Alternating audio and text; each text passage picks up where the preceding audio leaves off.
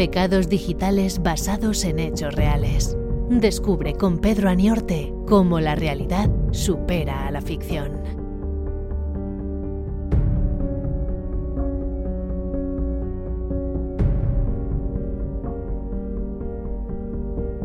Bienvenidos pecadores y pecadoras digitales a esta nueva sección que estrenamos hoy sábado de pecados digitales basados en hechos reales. Ya sabéis que esta sección nació al calor del verano junto a mi amigo, colaborador y pecador y redento Peter Aniorte, que vimos que os gustó mucho, que ha crecido hasta, hasta el punto de, tragarse el propio podcast genérico y por eso decidimos Peter y yo separarlo para que tenga su propio espacio y para que puedas disfrutar los sábados de los hechos reales y los domingos de tus siete pecados digitales. Así que espero mucho de corazón que disfrutes la sección tanto como nosotros lo hacemos grabándola y preparándola y doy la bienvenida a este espacio a su amo y señor, que es Peter Aniorte. Bienvenido, Peter. Hola Iñaki. Pues sí, vamos a comenzar esta andadura de los sábados ya fuera del podcast dominguero de los siete pecados digitales. Y aunque la sección ya tenga una entidad propia como programa en sí, me atrevería a decirte que va a servir en ocasiones de, entrante, ¿verdad? Para cumplimentar el tema que se, que se vaya a tratar el domingo, sirviendo pues eso, una ración doble y así completar un fin de semana de recomendaciones y curiosidades para que pues si os apetece, pecadores, podáis disfrutar a tope de vuestros ratos de ocio del fin de semana. Y sí, el programa de hoy creo yo que, va a dar ese pistoletazo de salida a un fin de semana de epicidades bélicas y nos va a servir de escuadrón de avanzadilla para el desembarco de los siete pecados digitales de mañana, ¿verdad, amigo? Hombre, totalmente. Además, me encanta el planteamiento que propones, ¿no? De que estos sábados de, pecados basados en hechos reales sirvan de, aperitivo y de entrante.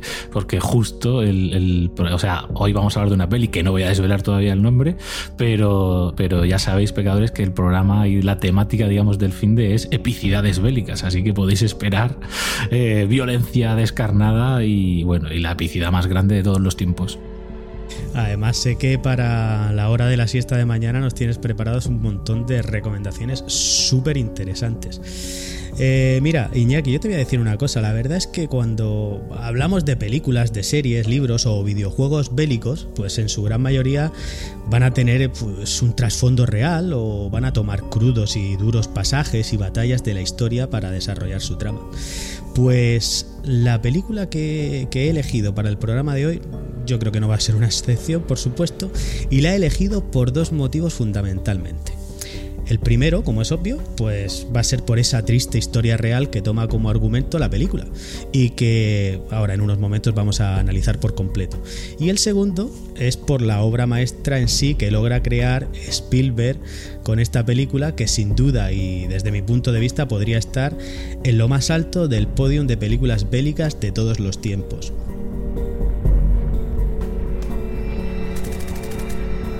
Efectivamente, Pedro. O sea, a mí háblame de Spielberg y ya es que me tienes medio corazón ganado. Y sé perfectamente el, espectáculo audiovisual que traes aquí. Y lo que más me gusta, que lo vas a bajar a tierra a través de los hechos reales, que creo que es lo realmente atractivo de esta sección, porque muchísima gente habrá visto la película y habrá experimentado sus sensaciones, pero nunca se habrá parado a pensar qué de real había detrás. Y eso es lo que vas a poner tú aquí hoy encima del asador y yo estoy de comensal en primera línea. Pues después de todo lo dicho, Iñaki, y habiendo nombrado ya a Steven Spielberg como su director, apuesto a que muchos de nuestros pecadores tendrán en mente cuál es el título del que vamos a hablar. Sí, sí, no, no falláis. Hoy, entre todos, vamos a intentar salvar al soldado Ryan. Cuatro estaban en la misma compañía de la vigésimo novena división, pero los separamos después de que los hermanos Sullivan murieran en el Juno. ¿Han contactado con el cuarto hijo, James? No, señor. Lo lanzaron a 25 kilómetros de la costa, cerca de Neville, muy a retaguardia de las líneas Mac, es casi imposible saber dónde demonios fue lanzado. General, los informes del cuartel general de Eisenhower dicen que la 101 fue lanzada a los cuatro vientos por toda Normandía. Suponiendo que Ryan haya sobrevivido al salto, Podría estar en cualquier parte. De hecho, tal vez haya causado baja. Y francamente, señor, si vamos a mandar una misión de rescate, a infiltrarse a través de ese enjambre de refuerzos alemanes a lo largo de nuestra línea de ataque, también ellos morirán. Tengo aquí una carta escrita hace tiempo a una tal señora Bixby de Boston. Permítanme. Estimada señora, se ha señalado a mi atención de archivos del Ministerio de Guerra un informe del general de Massachusetts según el cual es usted la madre de cinco hijos que han perecido con gloria en el campo de batalla. Sé lo fútil e infructuosa que resultará cualquier palabra mía que intente aliviar su profundo pesar ante tan abrumadora pérdida. Pero no puedo sino ofrecerle el consuelo que tal vez pueda hallar en el agradecimiento de la República por la cual inmolaron sus vidas. Ruego a nuestro Padre en los cielos que alivie la angustia de su aflicción y guarden usted solamente la memoria de sus seres, queridos, y el profundo orgullo de haber ofrecido tan incomparable sacrificio en el altar de la libertad. Atenta y respetuosamente suyo, Abraham Lincoln. Ese chico está vivo. Enviaremos a alguien a buscarle y a sacarle inmediatamente de allí.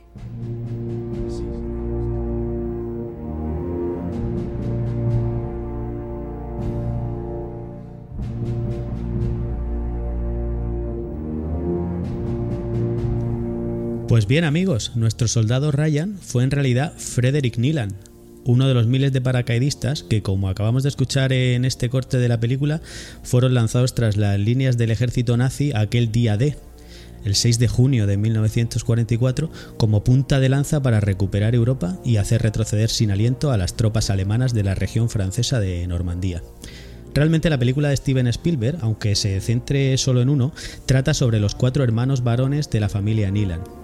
Los Nilan eran una familia de Tonawanda, que es una ciudad del estado de Nueva York, y estaba compuesta por los padres Michael y Augusta y un total de seis hermanos. Cuatro de ellos, como ya hemos dicho, eran hombres, Edward, Preston, Robert y Frederick, y dos mujeres, Clarissa y Margaret.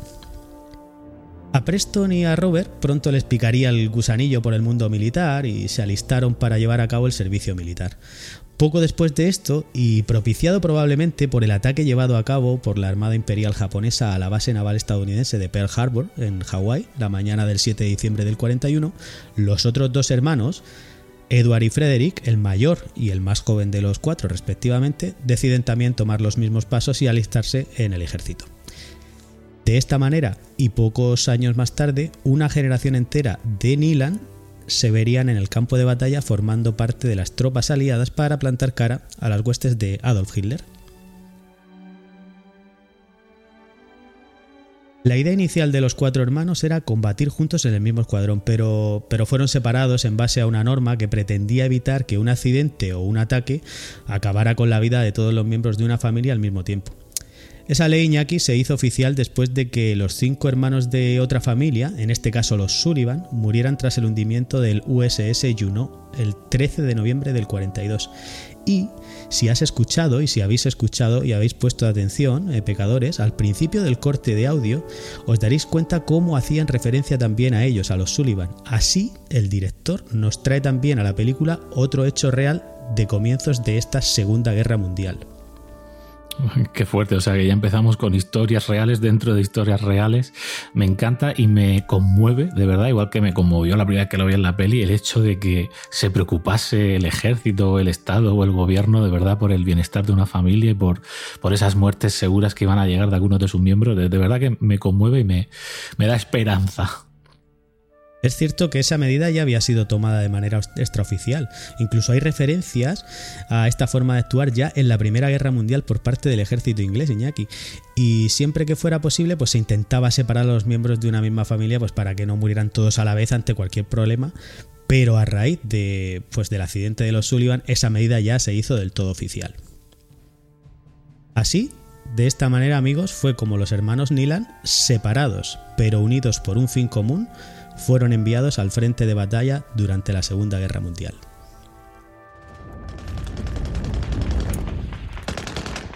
Dos MG-42, dos morteros.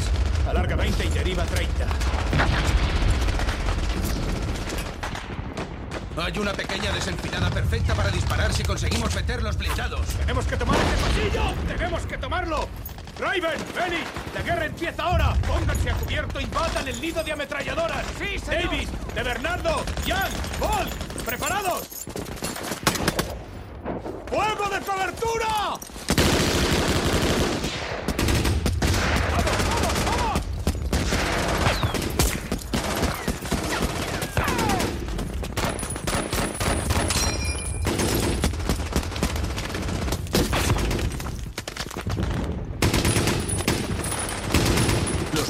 Al matadero. Es el único modo de salir de esta cloaca. Short, Bacon, McDonald, Park. ¡Adelante! Da igual vendarles los ojos. ¡Y se viene a morir! ¡Fuego de cobertura! ¡Vamos, vamos, vamos! ¡Venga! ¡Vamos! ¡Vamos, maldita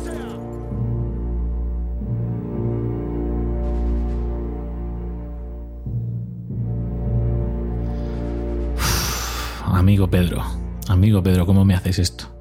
No sé, querido oyente, querido pecador y querida pecadora, cómo escucháis el podcast. Espero que lo hagáis como yo, con los ojos cerrados y, en una habitación oscura, ¿no? Para intentar que la imaginación ponga imágenes, ¿no? A lo que estáis escuchando aquí. Os decía al principio que lo más seguro es que todos hayáis visto esta peli y la magia que tiene el podcast o la radio en general es esa capacidad ¿no? de transportarnos y, y, de hacer que convirtamos esas ondas sonoras otra vez en imágenes, pero en este caso eh, adornadas ¿no? por, por nuestro recuerdo y por nuestra imaginación que completa aquellos huecos donde el recuerdo no llega.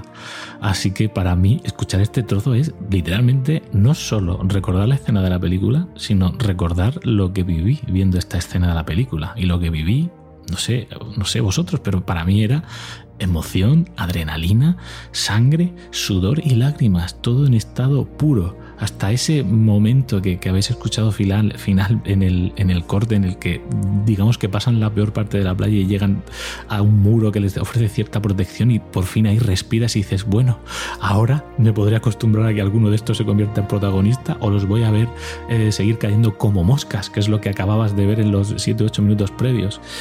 Uf, de verdad que alucinante. Y todo eso, si además lo combinamos con, las técnicas de rodaje que implementó aquí Spielberg, que, que son muchas cosas las, las, que innovó Spielberg aquí para ser la, la, época que era. Primero que el director de, de, fotografía directamente el diafragma lo inclinó en 75 grados, que era algo como que no se había hecho nunca para conseguir esas imágenes que seguro que estáis recordando tan afiladas, tan contrastadas, ¿verdad que las estáis viendo? Además, desaturó la imagen mogollón. Tiene como un 60% menos de color para darle ese aspecto mortecino, frío, ¿no? Del miedo y el frío que te infunde la guerra en los huesos. Y luego además pues se le ocurrieron otras virguerías a Spielberg, como por ejemplo intentó inventar él en su maravilloso ingenio y mente privilegiada un sistema para que la cámara vibrase cuando había una explosión cerca para transmitir ese efecto documental, ¿no? Ese efecto tan realista que veis en la escena. Y su operador de la cámara le dijo, después de haber hecho Spielberg un invento con unos tornillos y unas movidas bascudantes, le dijo su operador, no, no, si yo ya tengo una lente preparada para vibrar, que ya es algo que existe, ¿no? Pero bueno, eh, todo eso además comparado con, con o sea, eh, reforzado con el aspecto sonoro, que bueno, de las primeras pelis que con 5.1 las balas te silbaban a izquierda y derecha, por delante y por detrás, Pedro, amigo, te lo repito, me has puesto los pelos de punta. Bueno, pues esa era una de pues de lo que yo quería transmitir también con ese corte de audio. Y además, Iñaki, es que ha sido justo así como lo describes. Así rodó Steven Spielberg una de las escenas más aclamadas por la crítica especializada y a mi parecer la mejor de toda su carrera hasta el momento. Qué capacidad de transmitir la sensación de asfixia, de miedo, aturdimiento de los protagonistas, el caos en todo lo que les rodea. Además, como tú bien decías, con ese grano quizá en la fotografía que te traslada a la época y esa lucha desesperada por sobrevivir ante la furiosa embestida inicial de la facción alemana desde las posiciones elevadas de la playa. En fin, lo que podemos decir es que lo sobrecogedor de la escena el hiperrealismo y la maestría a la hora de llevarla a cabo, en, esos 25 minutos al comienzo de la película hacen que por sí sola esa escena merezca todos y cada uno de los elogios que ha recibido a lo largo de estos 22 años. Y merece que te sientes con todos los sentidos puestos en esta proeza audiovisual. Además, Peter, esos 25 minutos que comentas de escena tardaron en rodarse cuatro semanas y, por primera vez o atípicamente, todos los que sepáis un poco del cine lo sabréis que normalmente las escenas se planifican random, ¿no? Según te venga mejor por, por temas de producción, de días de rodaje, de manera que puedes empezar la peli por el final perfectamente, ¿no? En este caso y atípicamente, como os digo, Spielberg la rodó en cuatro días, plano a plano y secuencialmente, es decir, en el orden que se iba avanzando por la playa. Imaginaos qué manera más estructurada y también pensada, ¿no? Tan rollo documental, como decía, ¿no? Pero es que parece en esos momentos, yo creo que creó ahí Escuela Spielberg mezclando lo que era el estilo documental con el estilo dramatizado de una peli. Iñaki, y yo te pregunto, ¿cuándo no ha creado Escuela Spielberg? La verdad es que en cada una de sus películas tiene algo con, los, con lo que dejarnos con la boca abierta. Pues eh, Iñaki, ahora ya, después de haber elogiado, ¿verdad? Esta primera parte de la película, si te parece, vamos a volver un poco a la historia real y a conocer cuál fue el destino de cada uno de los hermanos. El primero en desaparecer fue Edward, el hermano mayor de los cuatro. Edward era sargento y operador de radio en un bombardero B-25 y el 20 de mayo de 1944, cuando tenía 31 años, mientras llevaba a cabo la misión de atacar ejes de comunicación japoneses en Birmania, lo que es la actual Myanmar, eh, pues el bombardero fue derribado y aunque su cuerpo no pudo ser encontrado tras el impacto, sus padres recibieron un telegrama en el que se les informaba de que su hijo había sido declarado desaparecido en combate, algo que habitualmente era sinónimo de muerte. Así es como le perdemos la pista a Edward sin muchas esperanzas de que, de que estuviera vivo, aunque realmente Iñaki, la primera muerte confirmada no fue la de, la de Edward, Edward perdón, sino la de Robert. Robert era paracaidista y pertenecía como sargento a la división aerotransportada 82. La misión de esa división, Iñaki, era lanzarse en las cercanías de Chammer-Église eh, tras la retaguardia nazi para atacar esas líneas defensivas alemanas y evitar que los refuerzos nazis llegaran hasta las playas de Normandía donde se llevaría a cabo el desembarco. Robert aterrizó en el lugar previsto la noche del 5 de junio de 1944 y lo hizo como parte de la compañía de del Regimiento 505 y serían los primeros en entrar en acción para favorecer la llegada marítima del eje aliado. Sin embargo, la mala suerte se cebó con Bob, ya que al día siguiente de su aterrizaje y mientras defendía la posición cubriendo la retirada de sus compañeros en Neuville-au-Plaine, se quedó sin munición y al salir de un seto eh, pues fue alcanzado por unos disparos alemanes y murió. Al día siguiente de la muerte de Robert, el 6 de junio del 44 y a no muchos kilómetros de donde éste había caído y como parte de la operación del desembarco en Normandía, el día D, llegaba a la playa de Utah, de Utah perdón, su hermano Preston como alférez del Regimiento 22 de la División de Infantería 4. Ese mismo día, y al parecer mientras atendía a un compañero herido en la playa, Preston fue alcanzado mortalmente por la lluvia de proyectiles con la que los alemanes recibieron el desembarco de las tropas aliadas. Así pues, entre los días 5 y 6 de junio del 44 murieron los hermanos Robert y Preston Neeland. Y amigos, si hoy visitáramos el cementerio de Colville-Sumag, entre un mar de cruces blancas de mármol que recuerdan a los aproximadamente 10.000 soldados estadounidenses que allí dejaron sus vidas durante aquellas fatídicas jornadas, comprobaríamos que las tumbas 11 y 12 de la fila 15 en la parcela F corresponden a estos dos hermanos que dieron sus vidas por liberar a Europa del dominio nazi como decíamos, en realidad descarnada, amigo. Además, acabas de mencionar las cruces blancas y ya sabes la imagen que me ha venido a la cabeza. Sin duda, eh, así es como comienza esta película y cómo acaba y creo que logra un efecto visual increíble Spielberg eh, con estas dos imágenes de comienzo y fin de la película, ¿verdad? Mm, totalmente. Además, eh, es que recuerdo la música, recuerdo los ojos azules del protagonista, primero en su senectud y luego con, esa, con ese morphing, ¿no? con esa transición a los ojos de, de Tom Hanks. Recuerdo la bandera de los Estados Unidos traslúcida y deslavada, ondeando a cámara lenta sobre el sol. Es que es muy evocador todo.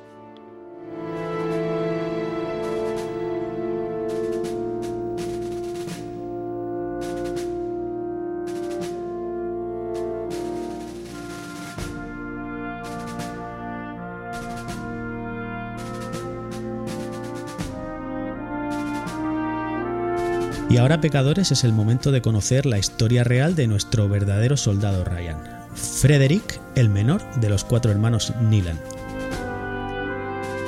El día 5 de junio de 1944 por la tarde, Fritz, que ese era su diminutivo, subió a bordo de un avión de transporte C-47 como sargento de la compañía H del regimiento 501 y al igual que su hermano mayor Edward, tenían la misión como paracaidistas de aterrizar tras las líneas alemanas y evitar que llegaran los refuerzos nazis a las playas. Las decenas de C-47 que habían partido hacia Normandía para soltar a sus paracaidistas eran pilotados por jóvenes con falta de experiencia y muchos de ellos fueron derribados por las defensas antiaéreas nazis en Normandía. Los que pudieron esquivar el fuego alemán y la escabechina lograron liberar a los paracaidistas mucho más lejos de los puntos de salto previstos. Esto es lo que le sucedió a Fritz, que fue uno de esos que logró aterrizar aunque muy lejos de su destino previsto, en su caso cerca de Carentan, donde fueron reuniéndose para completar la división aerotransportada 101 una de las divisiones más destacadas de la contienda Iñaki por el bando aliado debido a gestas como las batallas en Normandía, la operación Market Garden o las batallas de la región de las Árdenas, sobre todo donde lograron defender el pueblo de Bastogne, en donde las tropas alemanas los tenían rodeados y los superaban ampliamente en número. Y estoy seguro, amigo, que al igual que yo, recuerdas esas míticas batallas y esos pueblos que hemos nombrado por haberte puesto en la piel de algún soldado en videojuegos como Medal of Honor y Call of Duty. Hombre, amigo, no solo por eso, de hecho estabas mencionando todos, todas las localizaciones, estaba diciendo, jolín, soy un hombre de mundo, me las conozco todas, pero es por, en, primer, en primer lugar, por la serie Hermanos de Sangre, que ya trajo nuestro pecador invitado Tony Gisbert por aquí. Es que, sabes que justamente que cada episodio se llamaba como esto, ¿no? Uno, uno era Carentano, otro era Bastón y más o menos pasamos por todo eso, pero claro una cosa es pasarlo viendo una serie tranquilamente en el sofá y otra cosa es que nos diesen a nosotros en nuestra tierna adolescencia de jugones, ¿no? Un juego como el Medal of Honor, que ya lo comentamos por aquí por el programa, y de repente te veas inmerso en primera persona controlando un soldado en el desembarco de Normandía. Además, con escenas calcadas de la peli, incluso con, con, lo que era el itinerario estratégico a través del campo de batalla. Y te preguntarás, ¿y eso era casual? No, no era casual que hubiese incluso frases iguales en el juego que en la peli. Y esto es porque la productora de Steven Spielberg, que sabéis que es la DreamWorks, ¿no? famosa de toda la vida, se involucró en el desarrollo de este videojuego y el propio de Spielberg figuraba como, como consultor externo. Entonces, eh, pues se tomaron ciertas licencias a la hora de que la experiencia del juego estuviese a la altura de lo que la película representaba pues quizá por esa razón Iñaki a nosotros nos llegase tanto tan adentro y nos impactasen tanto esas imágenes porque al fin y al cabo estábamos viendo la película pero nosotros ya habíamos vivido todo eso y bueno, al fin y al cabo ya te digo, era mm, eh, sumergirte, sumergirte como un soldado más y vivir en primera persona esa atrocidad de la guerra. Bueno, amigo, pues después de, este pequeño inciso, hablando de videojuegos, que siempre viene bien para, pues para refrescarnos, ¿verdad? Y, recordar esos, esos viejos tiempos, eh, como jugones, como decías, vamos a retomar la historia donde la habíamos dejado, que recordemos era poco después de que Fritz hubiese tomado tierra cerca de Carentán. Allí Después de una semana combatiendo incansablemente contra los alemanes, Frederick, gracias a un miembro de la resistencia francesa, logra encontrar al resto de sus compañeros justo antes de que las tropas nazis lanzaran un furibundo ataque contra ellos el 13 de junio en la colina 30 al suroeste de Carentán. Allí la División 101 resistió heroicamente hasta que con la llegada de refuerzos lograron ganar esa batalla. Poco después de esta hazaña, Fritz Linan recibió la noticia de que su hermano Robert había muerto en combate. hacen por aquí? Venimos a buscarle. A Ryan. ¿A mí, señor?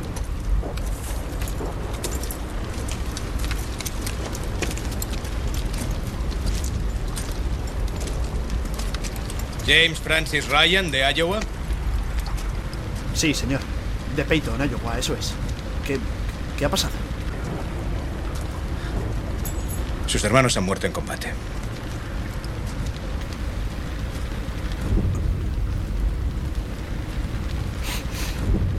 Cu- ¿Cuáles? Todos.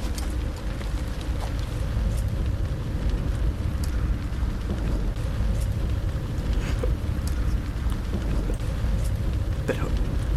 ¿Es posible? Me temo que sí. Prefiere estar a solas y hay algún lugar a donde pueda ir.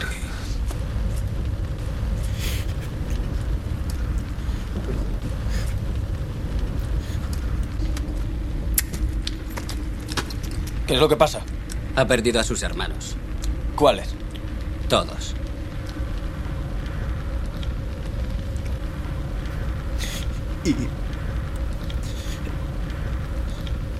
¿Han venido tan lejos para decírmelo? Tiene que volver a casa. Tenemos orden de llevarle con nosotros.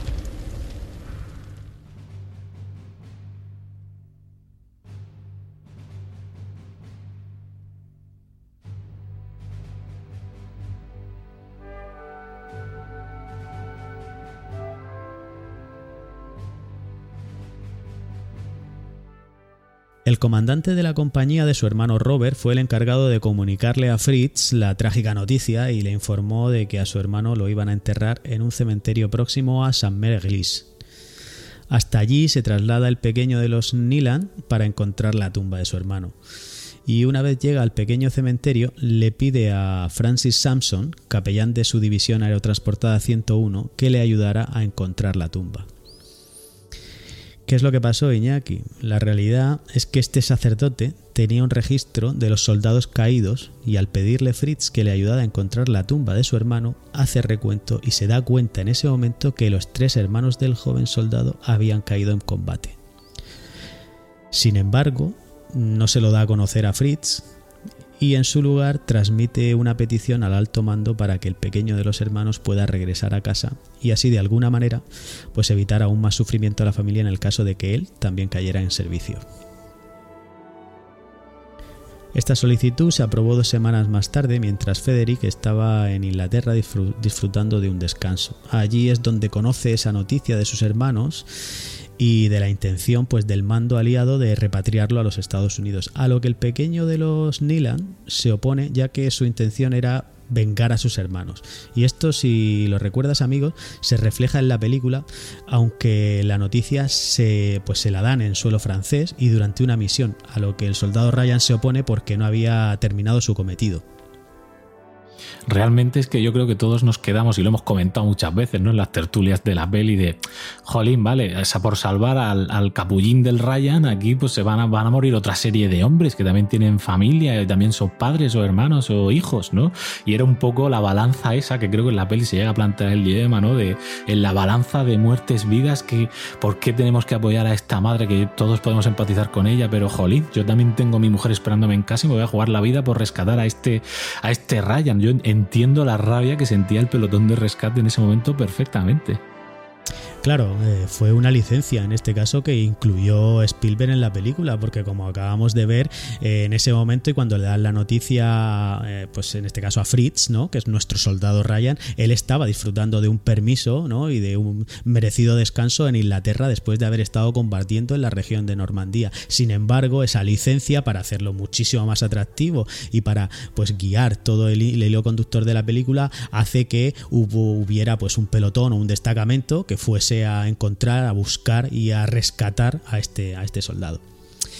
Pues eh, finalmente lo que pasa es que el sacerdote Samson pues logra convencer a Fritz de que la mejor manera de honrar a sus hermanos es volviendo a casa con sus padres y al igual que se nos muestra eh, al final de la, de la película, eh, que se convierta ¿no? pues en, una, una persona de bien, que es ese final épico ¿no? en, en el que Ryan le pregunta a su, a su esposa delante de la tumba del capitán si realmente se había sido una persona de bien en este mundo, ¿verdad? No sé si recuerda esa parte de la película. Qué emocionante, ¿no? De ha merecido la pena la gente que, que murió para salvarme, en este caso en la peli.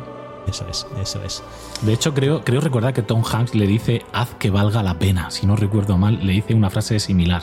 Y mira, se me acaban de poner los pelos de punta al recordarlo. sí, hay tantas cosas que se nos ponen los pelos de punta en esta película que la verdad cada uno de los diálogos es, pues, debería estar esculpido en piedra, sinceramente. Pues lo que pasó al final, Iñaki, es que Fritz regresó a los Estados Unidos, trabajó en un principio como policía militar para más tarde ejercer como dentista, algo que no casa mucho, pero bueno, así nos cuenta la historia. Años más tarde se casa y tuvo un hijo, Pete que una vez creció y conoció la historia de su padre y sus tíos, no dudó en viajar en el 74 al cementerio de Colville-sur-Marne para depositar unas flores a los pies de las cruces de sus tíos y rendirles así homenaje. Pero fíjate Iñaki que como feliz colofón a esta historia real y a diferencia de la película, una vez acabó la guerra, el hermano mayor, Edward, regresó a su hogar toda vez que había sido dado por desaparecido en combate cuando se estrelló aquel B-52 en el que viajaba, recuerdas, ¿verdad? Qué fuerte. Lo que ocurrió es que sobrevivió al accidente saltando en paracaídas poco antes de que el avión se estrellara contra el suelo y los habitantes de un pueblo cercano lo encontraron y lo entregaron a los soldados japoneses que lo mantuvieron, como prisionero de guerra durante un año hasta que consigue escapar. Posteriormente, y cuando estaba a punto de fallecer, fue encontrado por soldados ingleses completamente desnutrido y en, un lamentable estado. Y una vez que se recuperó, viajó a Estados Unidos para volver a casa. Augusta, la madre de los Nilan, que nunca perdió la esperanza de volver a ver a su hijo, siempre ponía un plato más de comida en la mesa esperando ese regreso que aquel día se hizo realidad. Qué tristeza lo de la madre. Yo, sabes que a mí evocas planos de la peli cada dos por tres y ahora estoy viendo el plano de la madre, amigo, cuando ve acercarse por esa carretera rural un coche del ejército, la mujer sale al dintel de la puerta, apoya una mano, ve que se baja del coche un oficial, ve que el oficial se encamina hacia ella y se va quitando la gorra y en ese momento la mujer se desliza y cae al suelo rendida de rodillas en plan, ya sé lo que vienes a decirme y ya se me han puesto los pelos de punto otra vez, amigo. En fin, muchísimas gracias por esta pedazo de recapitulación de los hechos reales que no conocía para nada. De hecho, eh, como siempre, la realidad supera la ficción. La historia esta última que más contado del hermano que acaba apareciendo es que da para hacer su propia peli o spin-off o, o lo que sea, porque parece una historia también súper interesante. Así que, bueno, damos carpetazo a la parte de los hechos reales, pero pero no desconectéis todavía que ahora vienen las curiosidades y los deberes para pecadores digitales.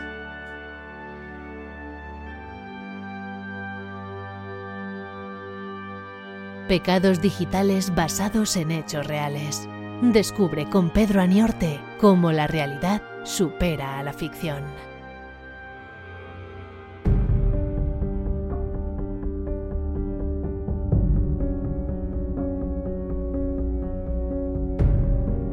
Bueno, pues vamos ya, como os comentaba, con esa sección que también sé que os gusta tanto dentro de, los hechos reales. Cuando les damos carpetazo nos gusta regocijarnos también y deleitarnos con las curiosidades ¿no? de estas piezas que trae Pedro, que hoy es una peli, pero puede ser acabar siendo también una, un videojuego o una serie, ¿no? En cualquier momento.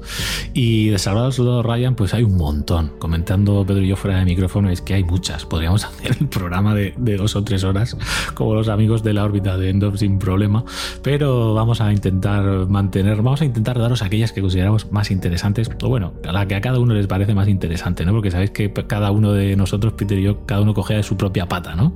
Y yo os voy a comenzar diciendo un detalle muy curioso, que es que os acordáis de la escena de Omaha, tengo que retrotraerme otra vez a la escena de Omaha, donde por cierto no lo hemos dicho, pero siempre me gusta decir estas cosas, se gastaron cuatro barriles de sangre para la carnaza de la, de la playa. Pero hay otro detalle, Pedro, que tú tendrás en mente perfectamente en esa playa las, las cruces de metal, esos, esos obstáculos que hay colocados por toda la playa, ¿correcto? Los recordarás.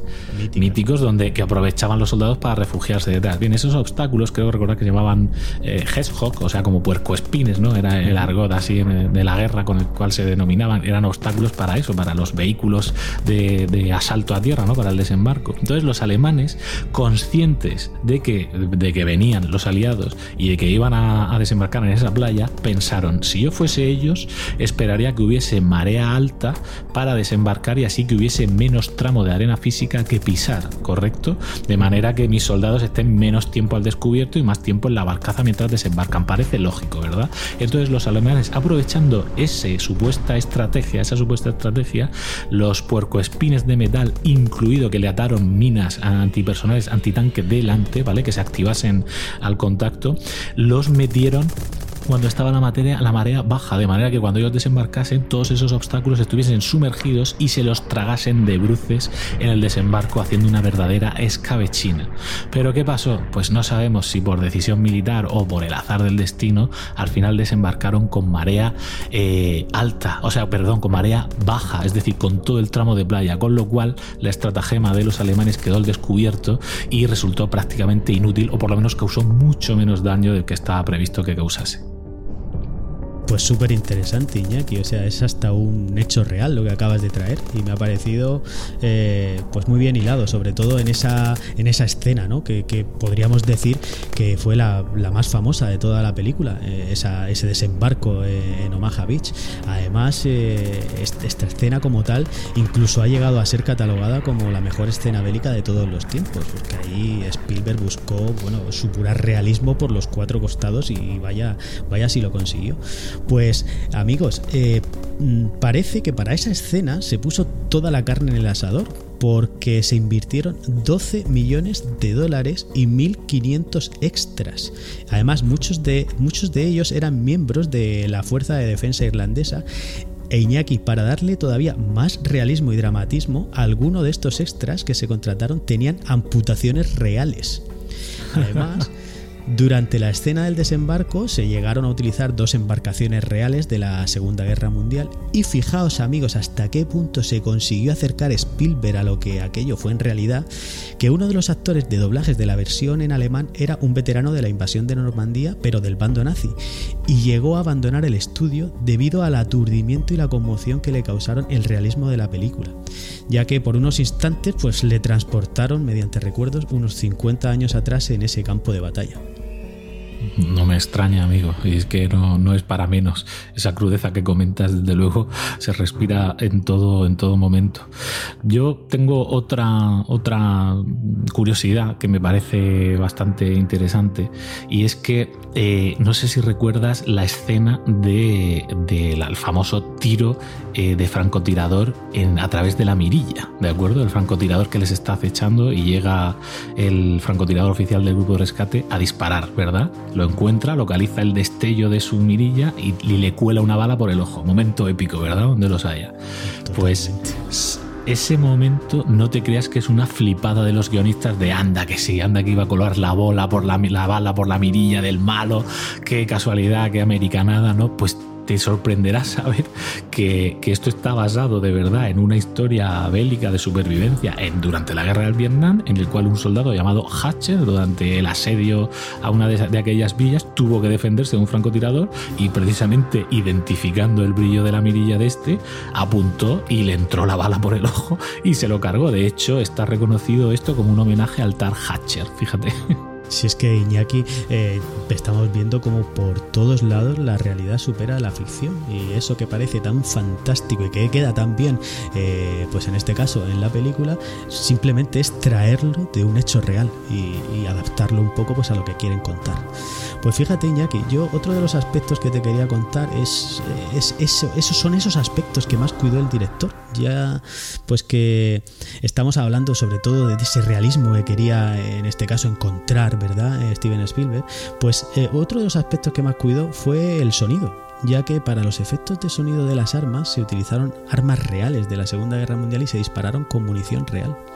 Además, en algunas ocasiones Y antes del estreno de ciertas películas, los directores de la película o los productores que estaban tan inmersos en la obra que habían creado, pues mandaban los rollos de las películas en cuestión a los cines con alguna indicación para proyectarla. Pues aquí, en esta ocasión, Spielberg eh, no fue menos y se encargó de que cada rollo llegara a cada sala con una nota para el proyeccionista, donde se daba la instrucción de que se subiera el volumen todo lo posible para disfrutar al máximo de toda esa paleta de sonidos que tanto se había trabajado para la película y que tanto peso tiene en la misma. Pues ya ves, te lo decía antes al principio de la sección, ¿tú te acuerdas de las balas silbando de verdad en tu oreja? Es que muchos estamos en plan esquivando balas en la butaca viendo esa escena. Realmente se oye, es imponente el sonido.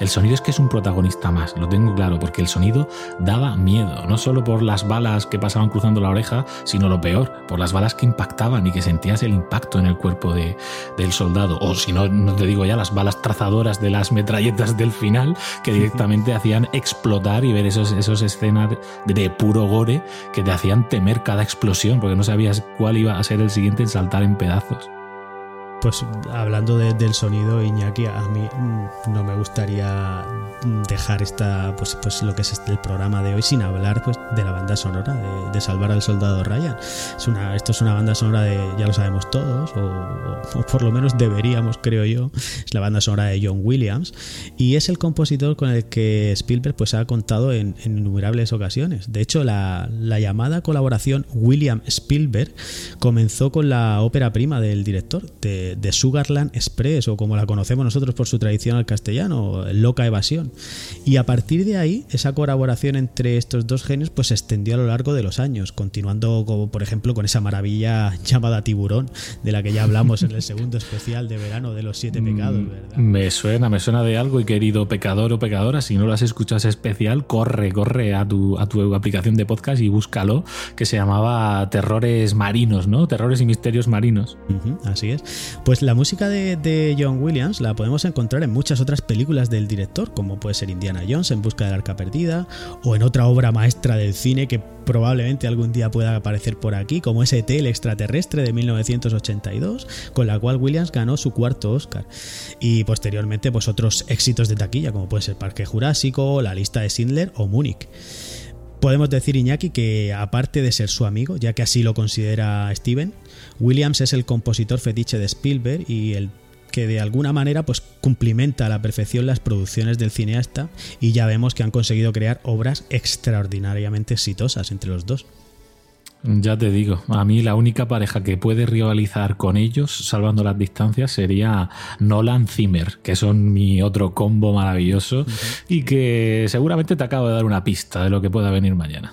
Sabía que por ahí, que por ahí me ibas a atacar de alguna manera.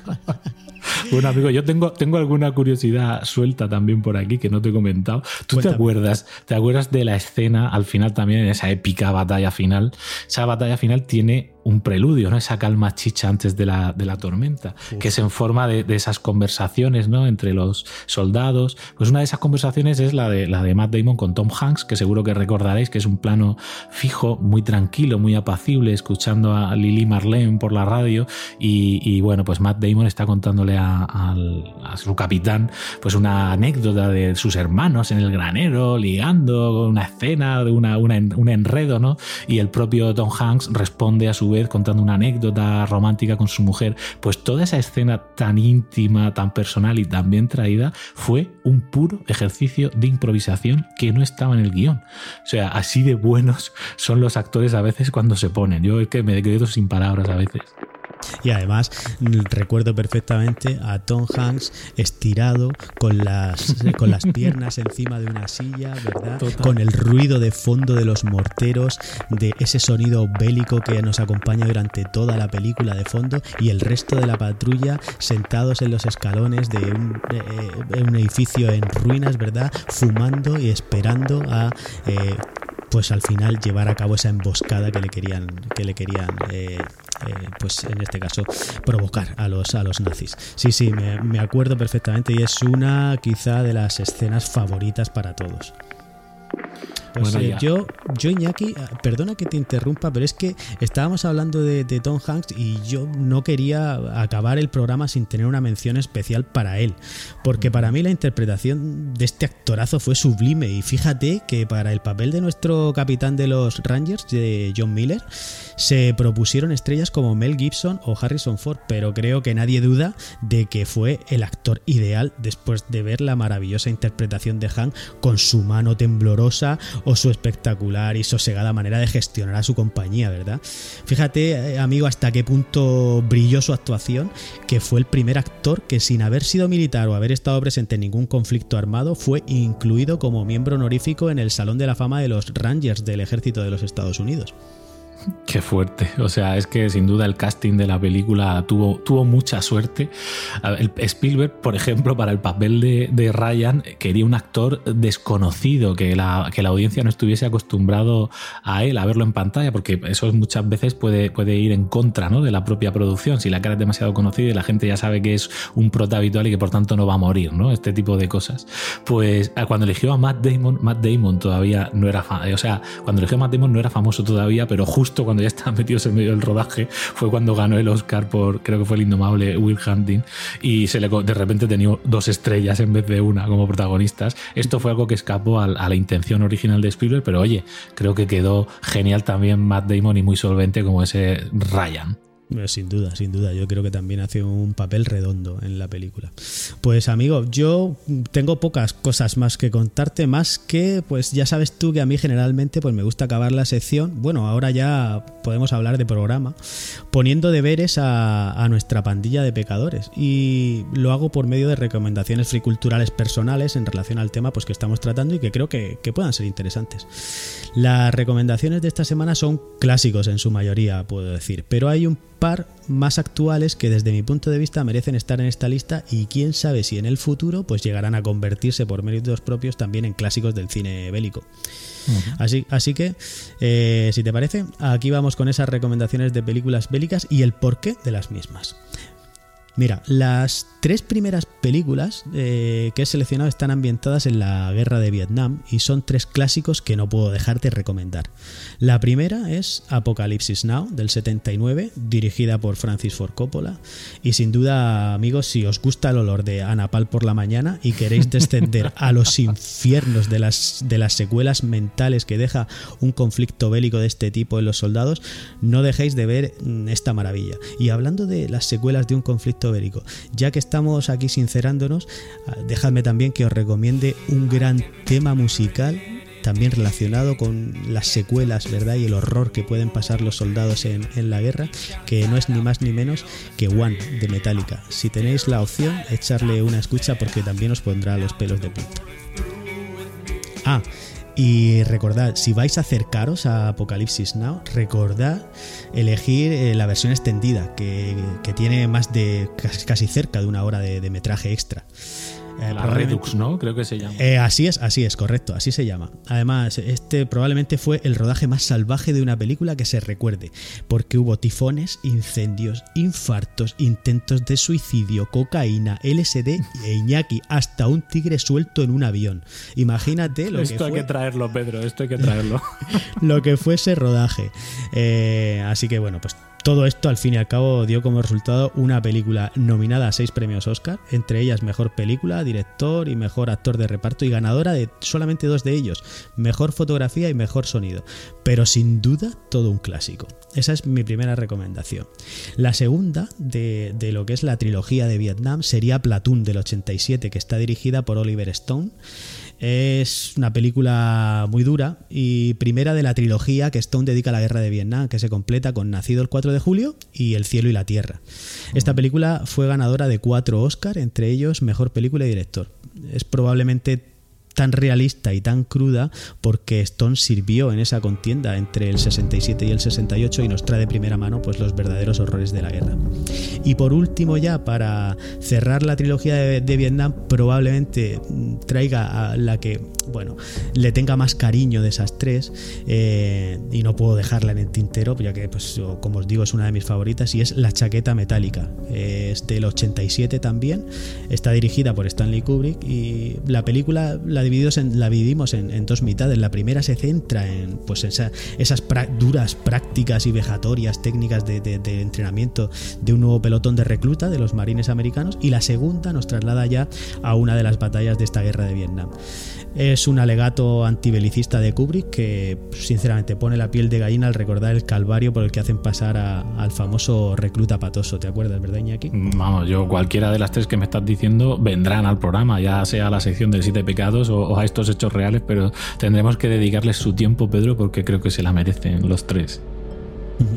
Pues mira, ya pasando de lo que es la guerra de Vietnam, quería haceros alguna recomendación también, en este caso de la Segunda Guerra Mundial. Y aunque hay infinidad de películas o series impresionantes, como puede ser La Increíble Hermanos de Sangre, eh, también de, Spielberg, y que bueno, en este caso pues ya nos trajo en su momento al confesionario nuestro querido amigo Tony Gisbert, pues me gustaría recomendaros una película de Christopher Nolan, tan de moda en estos momentos por el estreno de, Tenet, ¿verdad?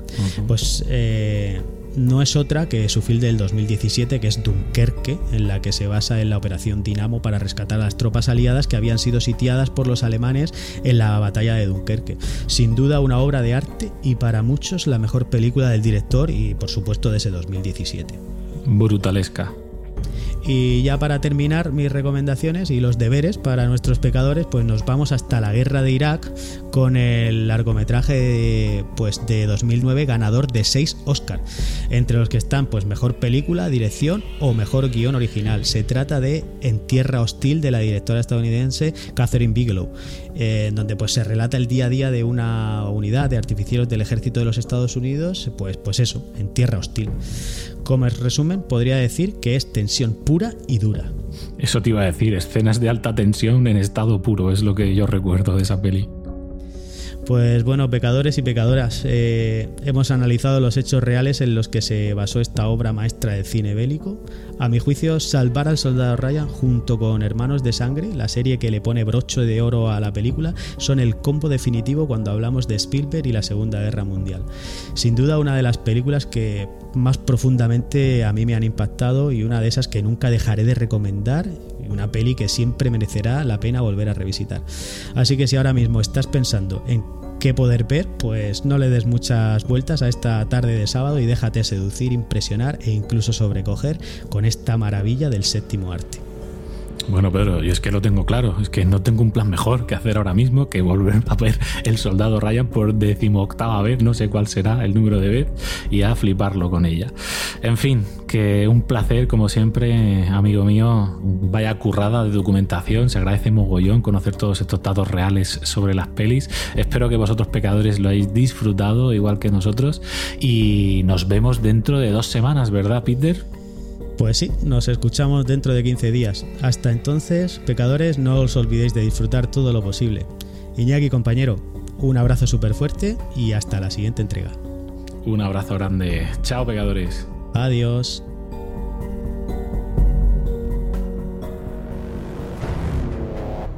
Los siete pecados digitales es tu podcast semanal con recomendaciones free culturales y de marketing digital. Cada domingo, a la sagrada hora de la Santa Siesta, descubre un libro, una peli, una serie, un videojuego, un tema musical, una herramienta de marketing online y un profesional digital. Suscríbete y peca con nosotros.